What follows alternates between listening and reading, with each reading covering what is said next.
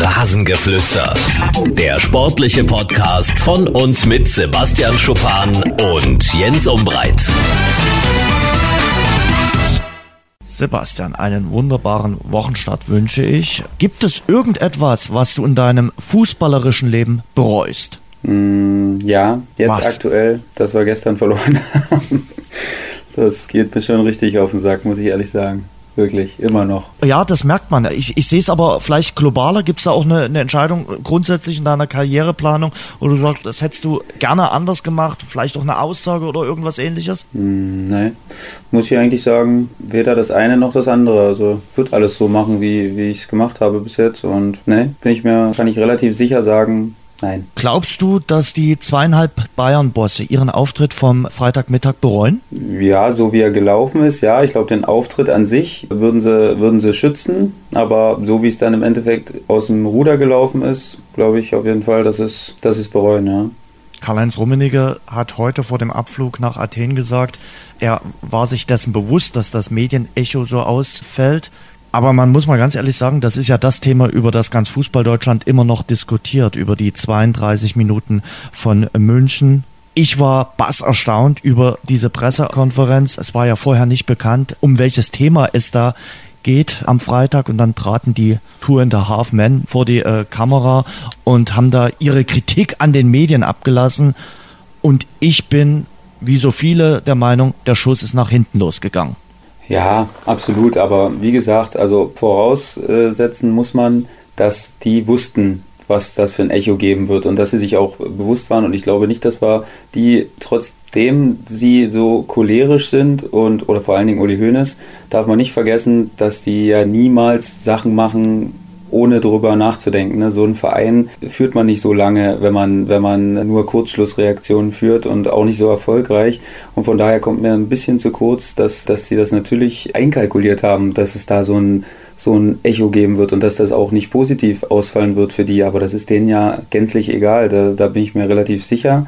Es war eben nur nicht geplant, dass erstens Salihamidzic nicht weiß, was er sagen soll und zweitens, so wie Hönes dann ja doch zwei, drei cholerische Anfälle bekommen hat und sich dann eben doch hat provozieren lassen. Karl-Heinz Rummenigge hat es ganz sachlich und ruhig vorgetragen, so wie er sich auch, oder der hatte sich wirklich vorbereitet das hat man gesehen. Und da ist es ja jetzt, du siehst das als Medienschelter, aber ich denke, es war ein klares Zeichen. Wir schützen unsere Spieler und wollen uns vor die Spieler stellen und nehmen sie gleichzeitig auch in die Pflicht mit der Sache. Und dann wurden eben jetzt die Medien benutzt dazu, sagen wir mal so aus meiner Sicht. Das sehe ich anders. Na klar war es eine Medienschelter. Sie haben die Medien und äh, die Experten kritisiert. Das zum einen. Ich gebe dir recht, Rummenigge war gut vorbereitet, erwähnt da gleich das Grundgesetz, Artikel 1 und 15 Minuten später kommt Uli Hoeneß und grätscht aber mal Juan Bernat, den Ex-Spieler, sowas von böse weg, dass der, äh, glaube ich, Artikel 1 des Grundgesetzes komplett vergessen hat. Also da kann man über Stil und Klasse definitiv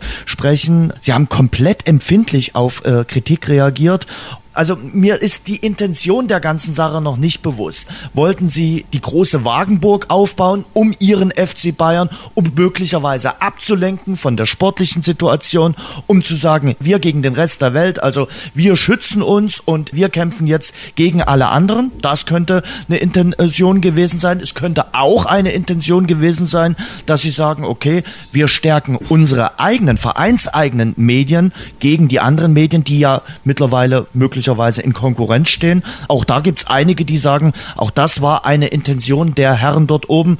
Ich bin mir dessen noch nicht bewusst und ich glaube, im Nachgang sagen sie sich, einiges ist da komplett aus dem Ruder gelaufen. Auch die, der Stil der Pressekonferenz war nicht besonders gut, auch nicht besonders gut geführt. Am Schluss haben sie dann gesagt, wir lassen noch zwei, drei Fragen äh, zu, aber es wurden keine Fragen mehr zugelassen. Ich habe mir die Pressekonferenz jetzt zwei oder dreimal angeschaut. Ich werde aus der ganzen Nummer nicht schlauer. Und wie gesagt, ich verstehe nicht so richtig, was sie damit bewirken wollten und warum sie auch bestimmte Journalisten komplett an die Wand genagelt gesammelt haben. Auch der NTV-Beitrag, der von Uli Hoeneß erwähnt wurde, den habe ich mir dann auch mal angeschaut. Also der ist komplett labidar. Da passiert überhaupt nichts. Da wird auch Yogi Löw in keinster Weise diffamiert. Das ist alles noch komplett easy. Und da muss man sagen, was da früher im Journalismus abgegangen ist, das war viel, viel schlimmer. Da wurden Spieler als Flaschen dargestellt. Didi Hamann hat gestern bei Sky 90 gesagt, nach der verpatzten Europameisterschaft 2000, da wurden den Spielern andere Berufe nahegelegt. Also ich finde, mit den Bayern wird noch relativ gut umgegangen und man muss ja auch mal Kritik üben können.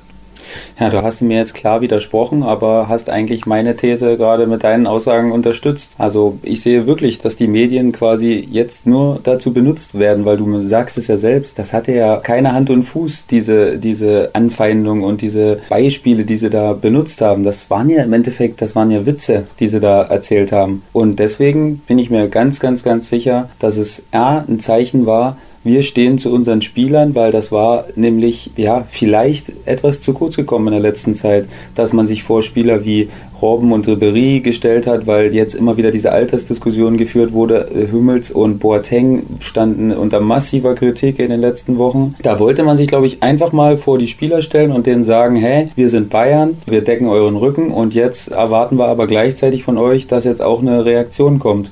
Und ja, wie gesagt, dass die Medien sich da jetzt angegriffen fühlen, das kann ich zu 1000 Prozent nachvollziehen, weil das wirklich, das hat auf nichts basiert, auf nichts Fundierten. Und deswegen, wie gesagt, bin ich da felsenfest von überzeugt, dass das ein, dass das ein Schachzug war, auch den Druck von Kovac zu nehmen und abzulenken und was ich allerdings ultra peinlich fand, war wirklich der Auftritt von Salihamidzic. Also er hat da, weiß nicht, der hat so den Eindruck gemacht auf mich, der wollte so tun, als wenn er sehr, sehr sauer ist und hat sich so aufgeplustert wie früher im Spiel, wenn er in der 70. nach 40 Mal hoch und runter gerannt ist. Und dann hat er aber kein Wort so richtig rausgekriegt und dann hat ein Kalle Rummenigge noch ganz fies abgegrätscht am Ende und hat für ihn geantwortet, wie, wie der Kindergärtner, der gesagt hat, nee, nee, mal lass mal, ich mach das jetzt mal für dich. Und also das war wirklich, also das waren absolute Minuspunkte für Salihamidzic und äh, auch Minuspunkte für die anderen beiden, weil sie ihn eben als, wie du sagst, auch schon als halben Mann nur dastehen lassen haben.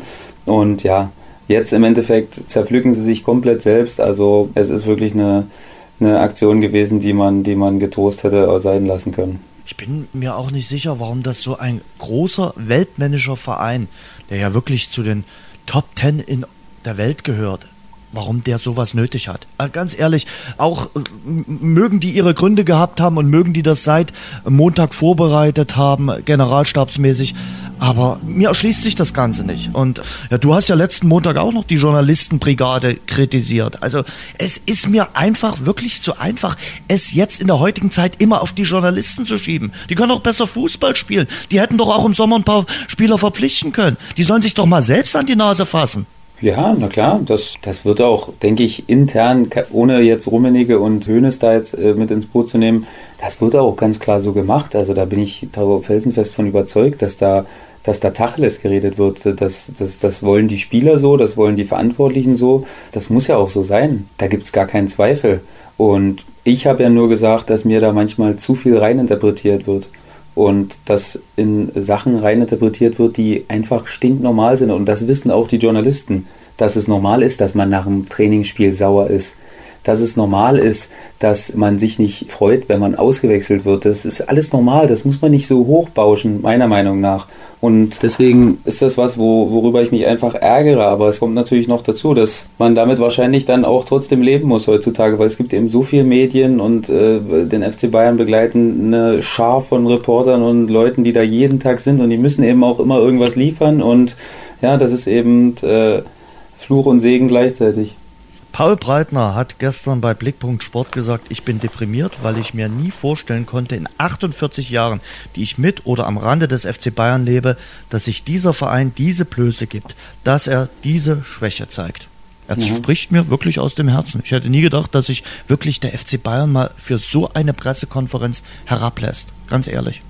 Da sieht man eben auch, wie, wie tief der Stachel jetzt trotzdem sitzt. Ne? Äh, in den letzten Jahren, klar, Meister, das war jetzt schon fast normal und alles andere wäre dann sehr, sehr, sehr, sehr unnormal gewesen. Und ja, deswegen hat man immer wieder die Zweifel gehabt am Champions League Einzug und oder nicht Einzug, sondern am Erfolg in der Champions League und man wurde dann da doch immer relativ klar geschlagen und ja, das, das zehrt eben auch an den an den Nerven der Bayern, weil sie sich eben immer wieder erhofft hatten, dass sie da doch mehr erreichen können und da hat man dann eben die falschen Schlüsse gezogen, wie du gesagt hast. Dann hätte man eben jetzt schon nachladen können, warum man es nicht gemacht hat. Ja, Gute Frage. Und äh, richtig gut hat mir auch Juan Bernat gefallen, der ja nun wirklich äh, von Uli Hoeneß zusammengenagelt wurde.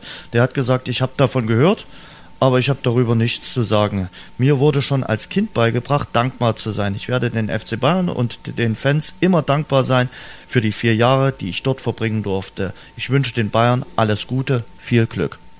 Grandiose äh, Reaktion von Juan Bernat da muss man auch, ich glaube, Uli Köhler war es in der, in der Pressekonferenz, ne, der da immer wieder nachgebohrt hat und gemerkt hat, oh, gleich platzt der Vulkan Uli Hoeneß und muss man ihm auch ein bisschen Respekt zollen, dass er ihn da hingebracht hat, weil er kennt ihn natürlich jetzt auch schon aus, keine Ahnung, wie lange der da schon dabei ist, 20 Jahre, 25 Jahre und hat er ihm schön rausgelockt, das Ding.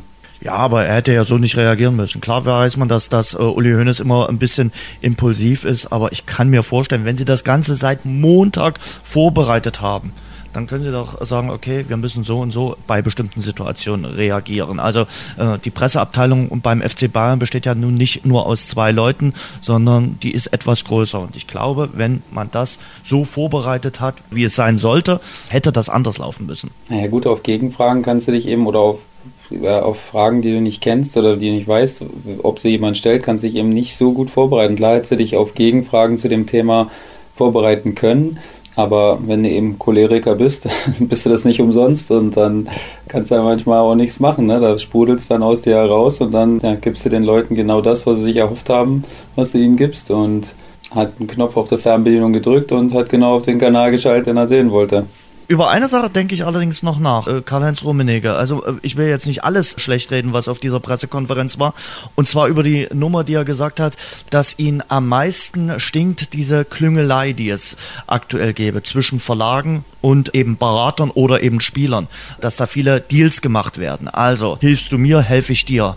Siehst du das ähnlich? Kriegst du sowas mit? Ich finde, das ist jetzt keine Entwicklung in den letzten drei, vier Jahren, sondern das hat's schon immer gegeben. Also seitdem ich in diesem Business bin, gibt's Spieler, die besser benotet wurden, weil sie halt Infos geliefert haben.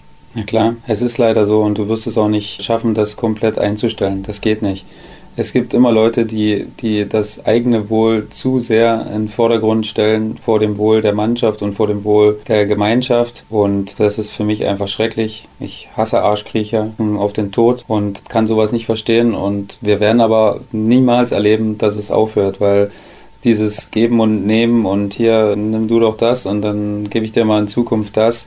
Das ist absolut schreckliche Entwicklung, aber ich bin sehr, sehr pessimistisch, dass, dass das geklärt werden kann, muss ich hm. ehrlich sagen.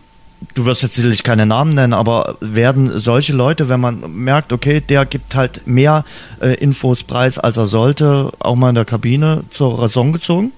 Schwer. Also erstens hat man relativ, hat man kaum Beweise dafür. Ne? Ich meine, Leute, aber man hat das, doch ein Gefühl. Man hat ein Gefühl, aber Gefühl allein, also wenn ich das machen würde und wenn ich jetzt derjenige wäre, der den, der den Schuldigen quasi stellt, dann würde ich mir erstmal hieb- und stichfeste Beweise besorgen, weil kann natürlich teilweise auch mal täuschen, aber wenn du eben nicht genau weißt, dass er es macht, dann ist es eben schwer, damit, ihn damit zu konfrontieren, weil dann wird er natürlich ablocken, auf jeden Fall.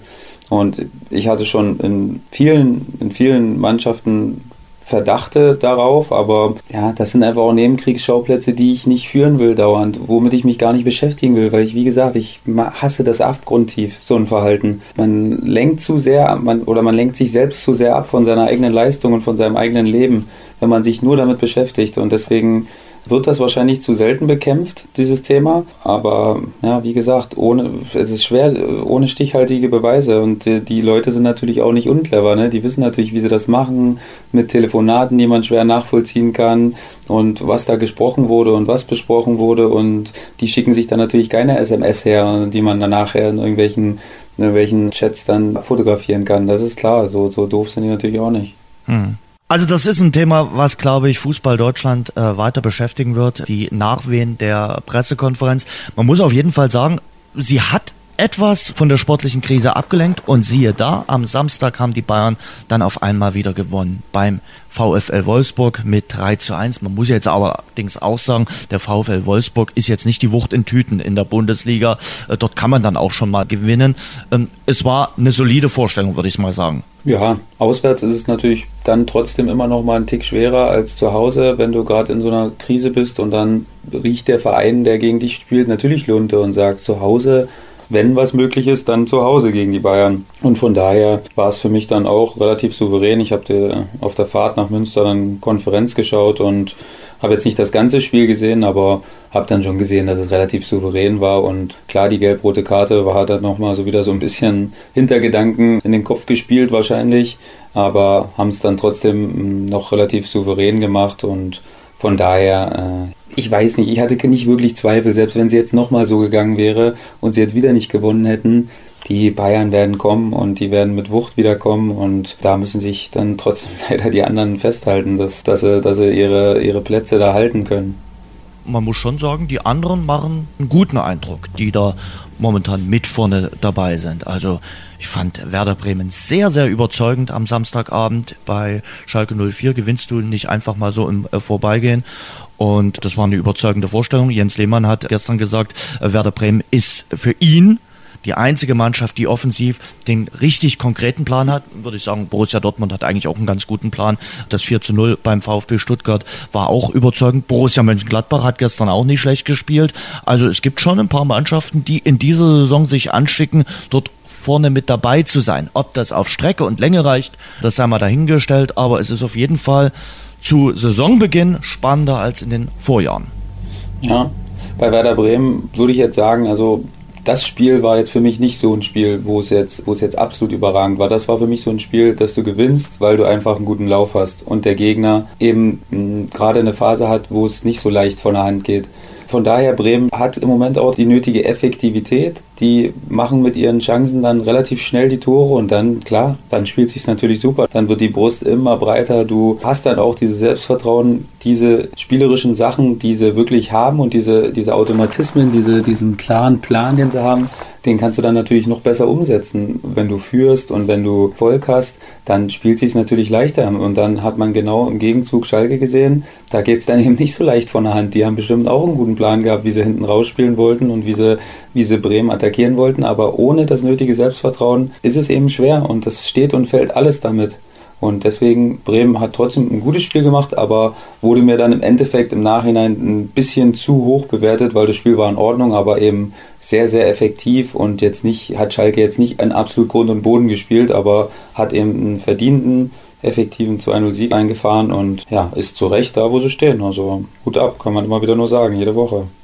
Würdest du Max Kruse noch mal in die Nationalmannschaft einladen? Also ich wäre dafür, ihm noch mal eine Chance zu geben, weil er eben auch ein Typ ist. Nee, ich würde nicht sagen, ehrlich gesagt. Weil auf der Position, wo Kruse spielt, haben wir Superspieler.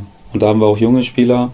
Und ich würde eher sagen, uns fehlt ein Knipser, ein, ein Torjäger. Einer, den wir vorne reinstellen können und der die vielen, vielen äh, guten Aktionen unserer Außenspieler und Zehner und Achter vollenden kann. Und da sehe ich Kruse jetzt eben nicht so in der Position und würde ich sagen, haben wir jüngere, vergleichbare Spieler, die ich jetzt Kruse vorziehen würde. Ich habe dir ja schon gesagt, ich habe nicht ganz verstanden, warum man Marc Uth in die Nationalmannschaft berufen hat. Also das offenbart sich mir jetzt auch nach den beiden Länderspielen. Gut, in Frankreich hat er nicht gespielt, immer noch nicht so wirklich. Also wie gesagt, klar, man kann das Ganze mal ausprobieren, aber er hatte eben auch zuvor in der Bundesliga nicht gezeigt, warum man ihn jetzt äh, berufen sollte. Da gibt es für mich andere Spieler, die das schon eher verdient hätten und die offenbar beim Bundestrainer keine Chance haben. Aber lass uns mal in der Bundesliga bleiben.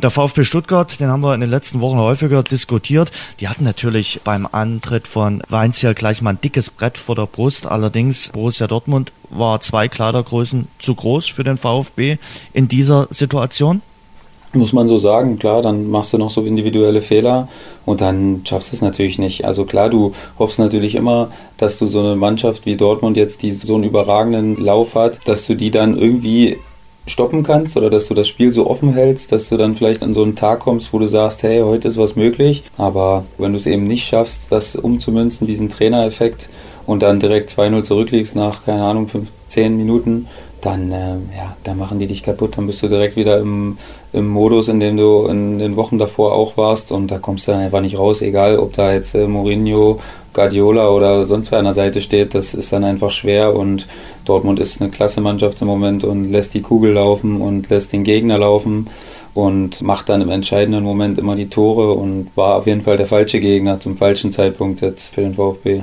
Ein Freund von mir will die Wette setzen, dass der VfB Stuttgart sich ernsthaft Sorgen machen muss um den Klassenhalt. Ich will dagegen setzen. Wem pflichtest du eher bei?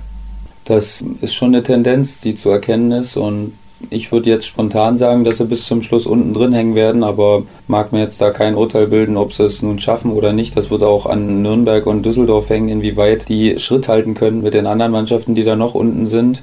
Und könnte ihr Glück sein, dass sie das vielleicht nicht schaffen, die zwei Mannschaften, und dass sie dann um den Relegationsplatz kämpfen müssen. Aber wenn Nürnberg und Düsseldorf das schaffen, dann ist alles möglich. Also es würde mich jetzt nicht total überraschen, bin ich ehrlich, wenn sie es zum Schluss erwischen würde.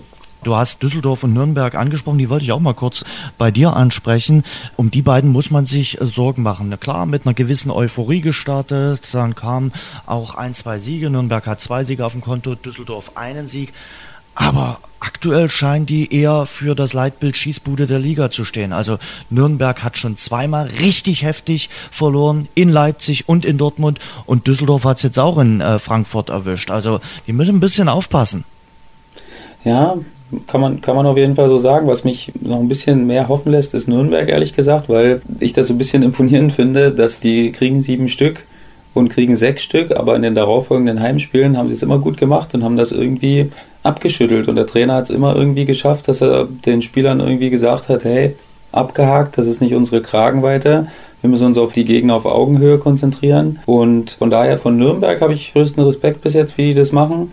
Auch wenn es jetzt natürlich, wie du sagst, dass sie da schon ein paar Mal unter die Räder gekommen sind, aber die durchaus wichtigen Spiele, da waren sie immer da und da haben sie auch wieder mal gewonnen. Und von daher habe ich da ein bisschen mehr Vertrauen in Nürnberg und Düsseldorf. Ja, wir haben von Anfang an gesagt, dass es schwer wird, dass, dass sie nicht das Personal haben oder dass sie sich auch nicht so verstärkt haben, dass du sagen kannst, die sind da absolut wettbewerbsfähig mit den, mit den anderen Mannschaften, die da konkurrieren. Und also alles andere als ein Abstieg wäre dann doch wieder eine Überraschung, muss man ehrlicherweise sagen. Also das ist auf jeden Fall spannend. Also die Bundesliga ist spannend, da ist alles eng zusammen und auch in der zweiten und dritten Liga alles eng zusammen und der SV Sandhausen hat gewonnen mit dem neuen Trainer Uwe Koschinat. Ja.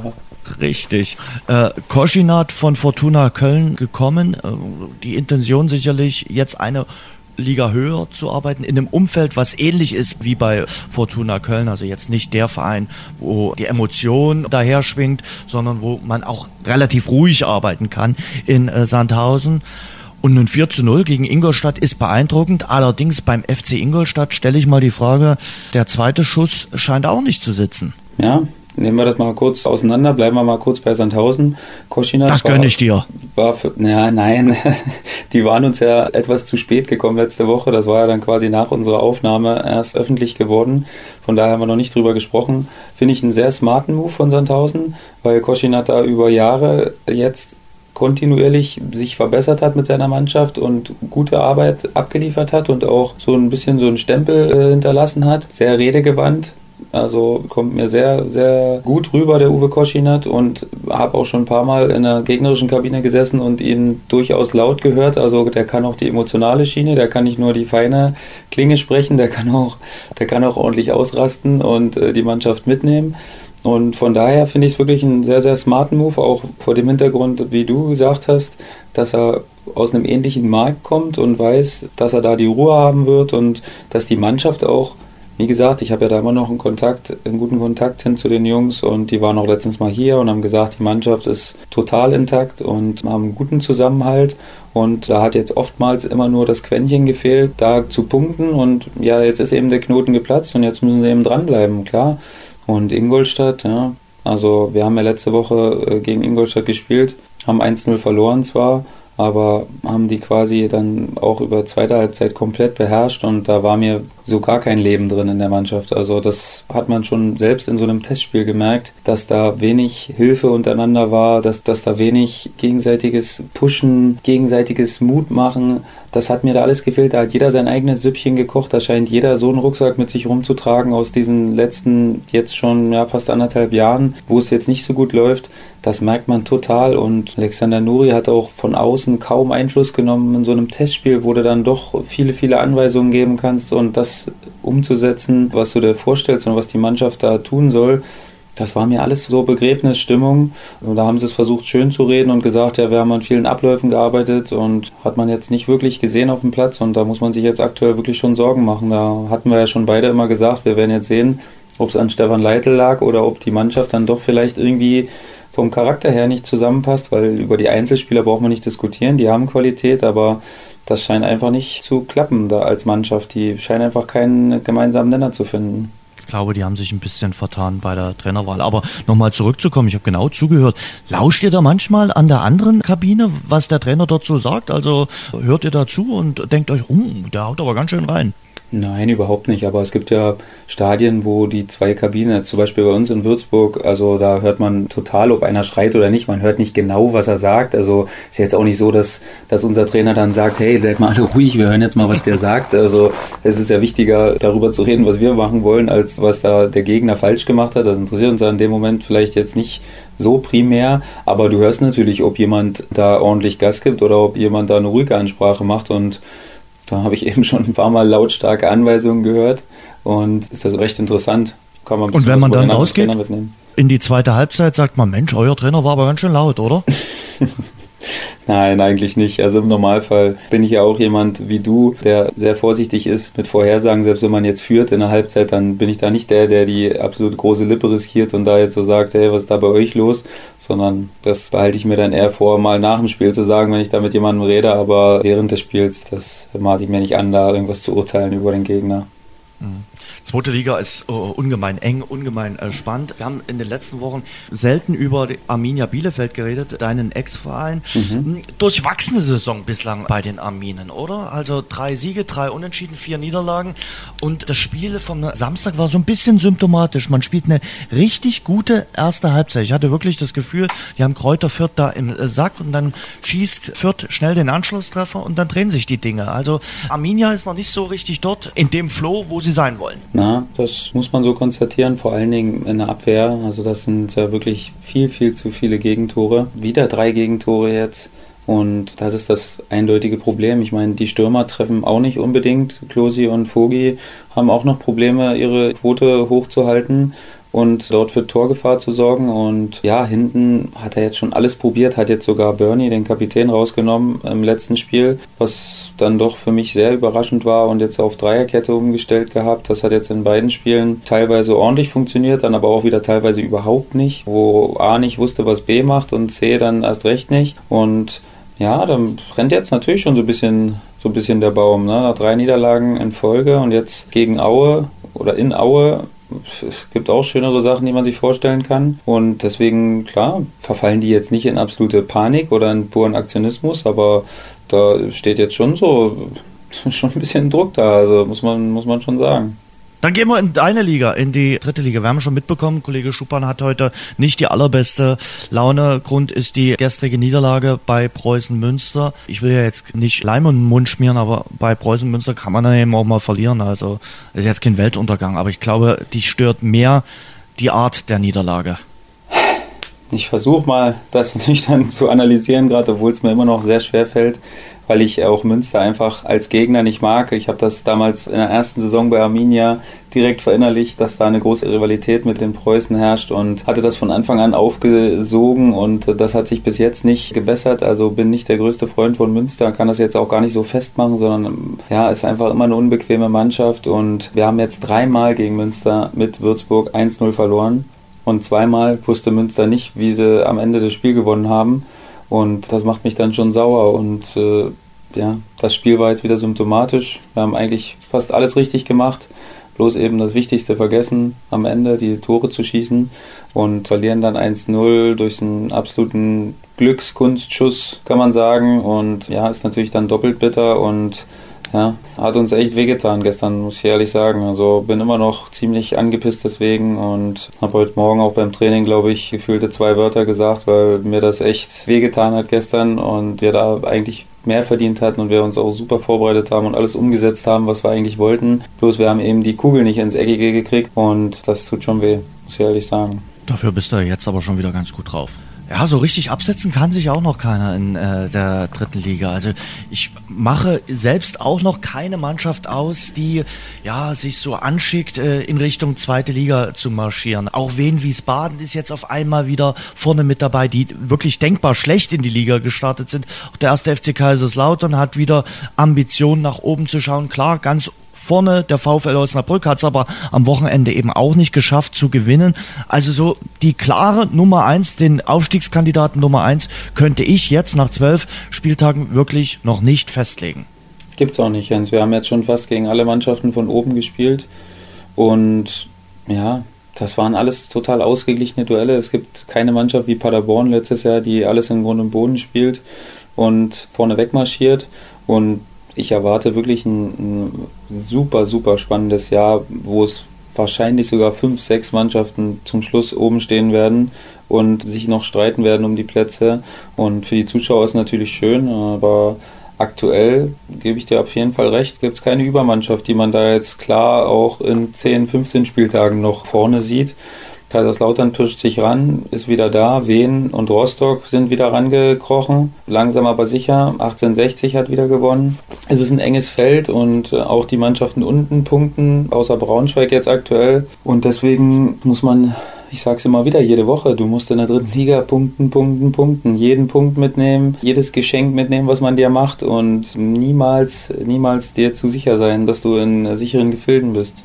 Die einzige Konstante aktuell ist, dass Eintracht Braunschweig äh, verliert. Und das hätte man mir mal vor der Saison sagen müssen. Also das hätte ich auch so nicht geglaubt. Und auch Energie Cottbus tut sich aktuell richtig schwer. Nachdem die einen guten Start hingelegt haben, läuft es bei den Lausitzern überhaupt nicht. Hast du dafür Erklärungsansätze, warum es bei Energie gar nicht läuft? Ja, habe ich Erklärungen. Also da ist der Kader eben sehr, sehr dünn besetzt. Ne? Und wenn da Ausfälle gekommen sind, und die sind gekommen in den letzten Wochen, sei es durch Sperren, sei es durch Verletzungen oder oder durch Formkrisen, dann haben sie eben kaum Möglichkeiten da nachzuladen.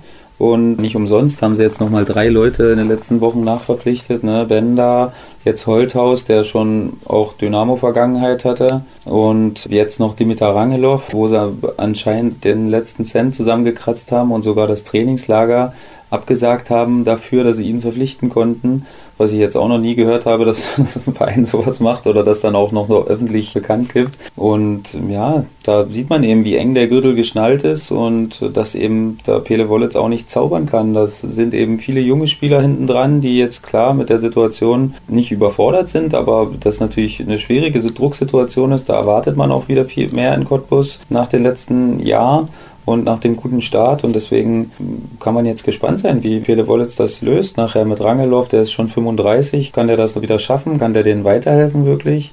Oder ist da mehr der Mythos des Namens vorhanden? Weiß ich nicht. Bin ich auch gespannt. Also mich interessiert ja mein, äh, mein Heimatverein immer sehr und deswegen bin ich auch gespannt, wie sie das hinbekommen. Ich bin mal gespannt, was passiert, wenn es im Januar tatsächlich in der Lausitz und hier in diesen Gefilden schneiden sollte. Ob die dem Rangluft dann die ganze Zeit äh, vorwerfen, wegen dir konnten wir nicht in die Türkei oder nach Spanien fliegen. Du bist daran schuld, dass wir keine ordentlichen Trainingsbedingungen aktuell das, haben. Genau deswegen äh, habe ich das gesagt. Das äh, vergisst man als Spieler natürlich nicht. Ne? Und wenn du da, wie du sagst, zwei Wochen auf gefrorenem Kunstrasen trainierst, dann äh, denkst du da vielleicht schon mal dran, dass du jetzt hättest in Spanien oder in der Türkei sein können oder wo auch immer bei 16, 17, 18 Grad und tollem Rasen. Ja, da, da werden doch einige vielleicht mal dran denken, obwohl Cottbus ja Trainingsplatz mit Rasenheizung hat. Das, genau, äh, im Eliaspark trainiert sich doch auch gut. Da, das ist, das ist wirklich ein Riesenvorteil. Das gibt es in der dritten Liga auch nicht so oft, dass du einen Trainingsplatz mit Rasenheizung hast. Das kostet natürlich auch ein bisschen Geld, die anzuwerfen dann, wenn es wirklich dauerhaft kalt ist. Aber das ist schon wirklich auch ein kleiner Wettbewerbsvorteil, weil äh, wenn alle anderen die ganze Woche auf Kunstrasen trainieren und du auf einem grünen Rasen trainierst, dann äh, ist das natürlich schon mal was, was ein bisschen reinspielt. Fährt da nicht auch so eine Parkeisenbahn im Eliaspark? Ist das nicht so? Ja, ja, aber das ist wirklich, der Eliaspark ist wirklich nicht so groß. Also das, da siehst du jetzt wahrscheinlich den großen Garten vor dir mit der Bahn, die dann eine halbe Stunde durchfährt, aber durch den Eliaspark bist du dann doch relativ schnell durch. Und das ist wirklich nur eine kleine Schleife, die dir da fährt und ist alles, alles ein bisschen kleiner. Dann haben wir die Schönheiten des Eliasparks auch nochmal gewürdigt in der heutigen Ausgabe des äh, Rasengeflüsters. Was war dein Highlight des Wochenendes? Mein Highlight des Wochenendes war die Schlägerei in der NBA war das Highlight des Wochenendes für mich. Ich weiß nicht, ob du es gesehen hast, ja, aber natürlich. das war ein guter alter Faustkampf ohne Handschuhe, den man so oft heutzutage im absoluten Profisport auch nicht mehr sieht. Das hatte was von einer absoluten Kneipenschlägerei, wo alle 3,5 Promille hatten und dann aufeinander losgegangen sind, als ob es keinen Morgen geben würde. Und für die Protagonisten war es dann wahrscheinlich auch eine schmerzhafte Sache, aber ich habe mich schon ein bisschen amüsiert darüber, muss ich ehrlich sagen. Also sowas sieht man ja wirklich nicht mehr so häufig heutzutage. Und ja, jetzt gab es da auch Strafen, Strafen, obwohl ich dachte, dass die, dass die ein bisschen höher ausfallen werden. Ich glaube, es waren nur vier, drei und zwei Spiele jetzt genau. jeweils für die Leute, die da mitgewirkt haben. Und von daher sind sie ja noch glimpflich davon gekommen, weil das war wirklich, also es hatte was von einem Käfigkampf. Auf jeden Fall ist in den nächsten Duellen zwischen den Lakers und den Rockets ordentlich äh, Feuer drin. Und man muss auch sagen, LeBron James wollte als Schlichter auftreten. Ja, da musste er den Hintergrund kennen. LeBron James und Chris Paul sind ja ganz, ganz dicke. Und genauso sind LeBron James und Carmelo Anthony ganz dicke. Das ist ja so eine Clique, da zählt noch Dwayne Wade dazu, auch die Banana Boat Crew genannt. Die wollten die eigentlich dann immer, immer vor Florida auf genau, dem Boot sitzen.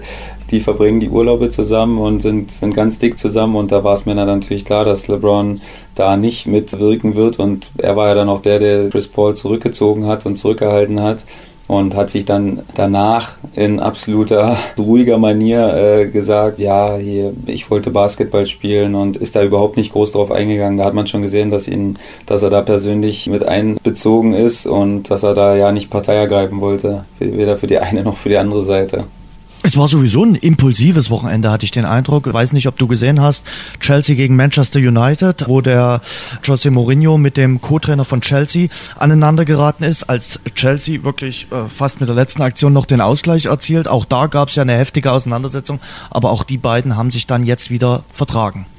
Ja, nee, ich habe es nicht gesehen. Ich habe nur ein äh, Foto gesehen wie er sich quasi äh, vor Mourinho aufgebaut hat und der Blick von Mourinho hat schon Bände gesprochen, so ein ungläubiger Blick, so nach dem Motto, was ist das dein Ernst, was du jetzt hier machst? Und leider habe ich mir noch nicht angeschaut, aber jetzt, wo du es mir gesagt hast, werde ich natürlich nachher nochmal schnell in die Highlights reinschauen. José Mourinho hat ihm auf jeden Fall äh, verziehen und äh, auch da sind die Wogen wieder etwas geklettert. Ich habe gestern ein bisschen NFL geschaut. Äh, die Steelers hatten eine Bye-Week. Äh, für mich momentan die aktuell stärksten Teams in der NFC definitiv die LA Rams nicht, weil sie noch ungeschlagen sind, das ist sicherlich auch ein Fakt, sondern weil sie einfach richtig guten Football spielen und weil sie bislang in der Offense als auch in der Defense den besten Eindruck machen. Und in der AFC sind es, auch wenn äh, New England jetzt mehr und mehr und besser in Fahrt kommt, immer noch die Kansas City Chiefs, äh, die da wirklich vor allen Dingen in der Offense ein tolles Spiel an den Tag legen und mit Patrick Mahomes wirklich einen sehr, sehr guten Quarterback gezogen haben und den sie da entwickelt haben. Also das muss man mal wirklich den Kansas City Chiefs lassen. Die sind gut drauf und könnten wirklich ein Kandidat sein für viel, viel mehr in dieser Saison. Wobei man auch sagen muss, sie sind auch in der vergangenen Saison richtig gut gestartet und dann auch richtig böse eingebrochen. Also äh, finde die NFL ungemein spannend, waren schöne Spiele am Wochenende, auch Spiele, die bis zur letzten Sekunde spannend waren, wenn ich zum Beispiel an äh, Philadelphia denke, die gegen Carolina geführt haben mit 17 zu 0 und am Schluss das Ding dann trotzdem noch verlieren. Hat mir großen Spaß gemacht, da gestern zuzuschauen. Also ein bisschen geguckt auf der Rückfahrt von Münster. Ich hatte da einen Film angefangen und habe deswegen diesmal nicht die Red Zone geschaut, aber... Äh, ich kann dir sagen, deine 49ers, für die du dich ja in dieser Saison entschieden hast, haben locker und flockig verloren hast du mir ja gerade geklaut, meine Aussage, wollte ich gerade sagen, die Rams, da war natürlich ein klassisches Freilos jetzt nach der, dem Kreuzbandriss von Garoppolo. In den Wochen zuvor ist das jetzt natürlich eine Saison absolut zum Vergessen und wo man nur noch schauen kann, wen man gebrauchen kann für die, für die nächsten Jahre. Und deswegen ja, hat mich das natürlich nicht sonderlich überrascht. Aber die äh, Panthers überraschen mich äh, ganz angenehm, muss ich sagen. Finde gut, dass äh, Cam Newton da wieder zurück ist. Äh, so einen verrückten Typen, den, den sehe ich gern wieder in oberen Tabellengefilden. Und wie du sagst, natürlich auch die Chiefs sind dabei, deine Steelers sind auch in Tuchfühlung. Also da wird auch alles bisschen zu heiß, zu heiß gegessen. Und von daher bin ich da auch deiner Meinung, dass das eine super spannende Saison wird und das ist immer schwer vorauszusehen, was da, was da passieren wird. Das ist auch das Schöne am Football und ich hoffe, das bleibt noch so bis zum Schluss. Das ist schön, dass wir am Schluss einer äh, Meinung sind. Hm. Highlight meines Wochenendes war, wir haben eine neue Sendung, neues Videoformat gestartet. Schwarz-Gelb gekocht heißt das. Eine Kochsendung mit einem richtig guten Koch, das bin nicht ich, sondern ich äh, darf einfach durch die Sendung begleiten. Und einem Dynamo-Spieler zur Auftaktsendung war Niklas Kreuzer zu Gast, hat großen Spaß gemacht und es gab am Ende dann Maishähnchen mit äh, Risotto und es hat auch richtig lecker geschmeckt, hat äh, Niklas Kreuzer wirklich richtig gut gemacht und kann man sich gerne mal anschauen, wer Lust und Laune hat. Und Bist du dann der, der die Karten hochhält zum Schluss da mit so sechs Punkte, acht Punkte? Nö, oder, es oder gibt keine Bewertung. Also Ach, du so kannst davon, kannst davon ausgehen, dass das immer schmeckt. Also und verlangt auf jeden Fall nach einer Wiederholung. Kannst du eigentlich kochen? Ich kann ganz ordentlich kochen, sogar, muss ich ehrlich sagen, wo meine Frau mich da jetzt in den letzten Jahren unserer Ehe dann doch abgehangen hat, aber ich bin mir nicht zu schade, am Herd zu stehen und mache das auch ordentlich und da wird jetzt keiner vom Tisch abhauen und sagen, hau mir ab damit. Was ist das Schupan-Leibgericht, also wo du sagen würdest, damit glänzt du? Ja, damit kann ich vor dir nicht glänzen. Ich bin ja eher fleischlos unterwegs, oftmals. Ach so. Und von daher werde ich damit bei dir nicht punkten können. Ich mache allerlei. Ich bin ein großer Bowl-Fan. Ich mag ja solche Bowls, die man sich zusammenstellt und da allerhand Sachen reinmacht. Und da werde ich dich leider nicht begeistern können für, aber ja, wer weiß. Vielleicht äh, gehen wir mal in Dresden. Ich weiß gar nicht aktuell, ob wie, in Dresden ein Restaurantmarkt ist, ob es da mittlerweile sowas gibt. Gibt es in Würzburg schon ein paar Mal. Bin ich ein großer Fan von. Und ähm, ja, wenn ich mal wieder in Dresden bin, werde ich mal schauen und dann werden wir mal so ein Ding essen gehen, Jens. Gut, äh, ein weiterer Grund zu hoffen, dass ich unsere Champions League-Wette gewinne, weil äh, wenn du die gewinnst, müssen wir ja vegetarisch essen gehen. Und wenn ich sie gewinne, ich sag's gerne nochmal dazu, dann wird definitiv, also ich esse auf jeden Fall äh, Fleisch. Das kann ich jetzt schon sagen. Kurzer Ausblick aufs Wochenende. Äh, ich freue mich auf den äh, Classico, der steht an. Barcelona gegen Real Madrid. Allerdings freue ich mich nur ja, zur, zur Hälfte, weil Lionel Messi, der in überragender Form war, ist leider nicht mit dabei. Cristiano Ronaldo aus bekannten Gründen, der spielt jetzt in Turin. Ist der erste Klassiko ohne die beiden seit Dezember 2007. Unglaublich, oder? Ja, wirklich. Muss man sagen, mir ist das auch gar nicht so aufgefallen, aber die spanische La Liga hat schon ein paar Leute eingebüßt, ne? muss, man, muss man ehrlich sagen. Neymar ist vor zwei Jahren gegangen. Ronaldo hat jetzt einen Abgang gemacht. Jetzt gibt es quasi nur noch Messi und Griezmann und der Stegen, unfassbar. Hast du diese zwei unfassbar. Paraden gesehen? Also das war schon herausragend, muss man ehrlich sagen. Wie er sich da mit seiner Körpergröße, da hat er ja quasi parallel unter der Latte äh, gelegen mit seinem ganzen Körper das war ja schon, also das sieht man nicht so häufig und Chapeau, was der da im Moment macht, das hat selbst Carlos Puyol genötigt oder hat sich selbst genötigt gefühlt, einen Tweet abzusetzen, was er wahrscheinlich nicht so oft macht. Ich kenne die Twitter-Gewohnheiten von Carlos Puyol nicht, aber ich kann mir vorstellen, dass er eher der leise äh, Kollege ist und deswegen hat er dann irgendwie gesagt, danke Ter Stegen auf Deutsch. Also da muss man schon den Hut ziehen, was der da macht hat die deutsche Fußballnationalmannschaft auf jeden Fall einen sehr, sehr guten Ersatzgeber. Also gut, dass der die Ersatzbank warm hält. ähm, ja, äh, ansonsten steht die Fahrt nach Berlin für mich an, an die alte Försterei. Immer sehr, sehr stimmungsvoll für mich eins äh, der emotionalsten Stadion-Einlauflieder Eisern Union, muss man wirklich so sagen. Schönes Ostduell. Union ein heißes Pflaster, äh, weil die natürlich immer noch ungeschlagen sind und äh, sich wirklich anschicken, in dieser Saison mehr zu reißen als in den Vorjahren. Das wird auf jeden Fall sehr interessant werden. Auswärts. Und ich kann mich auch erinnern, Jens, dass wir leider mit Dynamo nie was geholt haben in Berlin. Falsch, also falsch, falsch. Letztes Jahr gewonnen. Lumpi Lamberts hat dort das 1 zu 0 erzielt und Dynamo hat dort gewonnen. Aber Davor aber hat davor Dynamo nichts gerissen. da sind wir oftmals unter die Räder gekommen, muss äh, in meiner Zeit, muss ich sagen, außer einmal oder zweimal, glaube ich, unentschieden gespielt, aber das war das höchste der Gefühle und das war auch meistens eher schmeichelhaft. Von daher stimmt, jetzt wo du sagst, hat Lumpi Lamberts da mh, hm, letztes Jahr das goldene Tor gemacht. Stimmt, hab nichts Sie gesagt. Pascal Testroth war ein bisschen sauer, habe ich gelesen, dass er ausgepfiffen wurde. War es denn so doll? Oder ich habe das, äh, ich habe es auch nur in einer, in einer, Konferenz gesehen, das Spiel, und ist mir da jetzt gar nicht so aufgefallen. Oder ja, wie war das? Er war ja da doch ein bisschen enttäuscht, so habe ich rausgelesen, dass, dass, dass sie ihn ausgepfiffen haben. Also Pascal Testroth hat vor dem Spiel gesagt, er rechnet mit Pfiffen und es hat äh, dann bei seiner Auswechslung auch ein paar Pfiffe gegeben. Auch bei der, Spielan äh, bei, bei der Spielankündigung vom FC Erzgebirge Aue hat es ein paar Pfiffe gegeben. Er ist nun mal zum sächsischen Rivalen äh, gerechnet. Also, äh, dass er hier mit einem Blumenstrauß empfangen wird, damit war jetzt nicht unbedingt zu rechnen. Also von daher ist das so, eingetreten, das womit er gerechnet hat dann soll er sich ja auch nicht so wild. Ich dachte, der wurde auch während des Spiels ausgepfiffen bei, bei der Ball. Ach so, ja, dann soll er sich nicht so haben. Also Überhaupt nicht. Einer, also der, während des Spiels. Namentlichen Erwähnung, na gut. Auf der nach oben offenen Stefan Kutschke-Skala war das sehr, sehr ruhig in Dresden am äh, vergangenen Freitag. Also wie gesagt, äh, Stefan Kutschke hat da mehr Pfiffe hören müssen und der war, wurde auch bei jeder Ballberührung äh, ausgepfiffen. Und du am Samstag Heimspiel gegen den Hallischen FC. Ja, wird ein, wird ein spannendes Duell. Also Thorsten Ziegner hat da eine gute Mannschaft geformt und ist da auch mit einer, mit einer Dreierkette unterwegs, die immer unangenehm zu bespielen ist.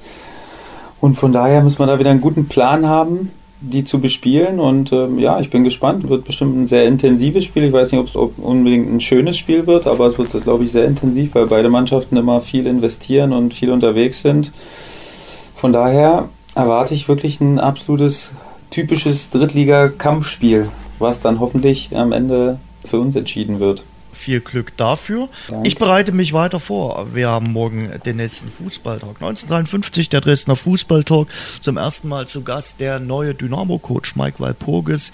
Ein ehemaliger Dynamo-Spieler ist zu Gast mit Halil Safran. Der hat ja im Sommer seine Karriere beendet. Der passt richtig gut in die Runde, weil der hat unter Mike Walpurgis mal trainiert. Dann war er Spieler bei Dynamo Dresden natürlich, bei Erzgebirge Aue und Union Berlin, also dem letzten und dem nächsten Gegner. Dazu zwei Journalisten äh, mit dabei, mit Annette Sattler und Thorsten Püschel. Also das wird morgen garantiert eine launige Runde werden im Schillergarten. Wer Lust hat einzuschalten, ist dazu herzlich eingeladen. 1953.tv. Ja, und uns beide gibt es nächsten Montag dann wieder. Die nächste Ausgabe vom Rasengeflüster wird dann definitiv kommen. Ihr könnt uns lesen bei Twitter und bei Instagram. Ihr könnt uns gerne abonnieren. Ihr könnt uns auch bewerten, zum Beispiel bei iTunes.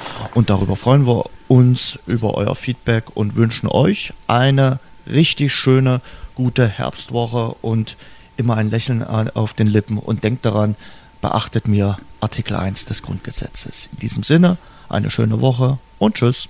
Macht's gut, meine Lieben. Das war unser Rasengeflüster. Nächsten Montag gibt's eine neue Folge von den Jungs. Abonniert und bewertet uns zum Beispiel bei iTunes oder bei Google Podcasts für Android.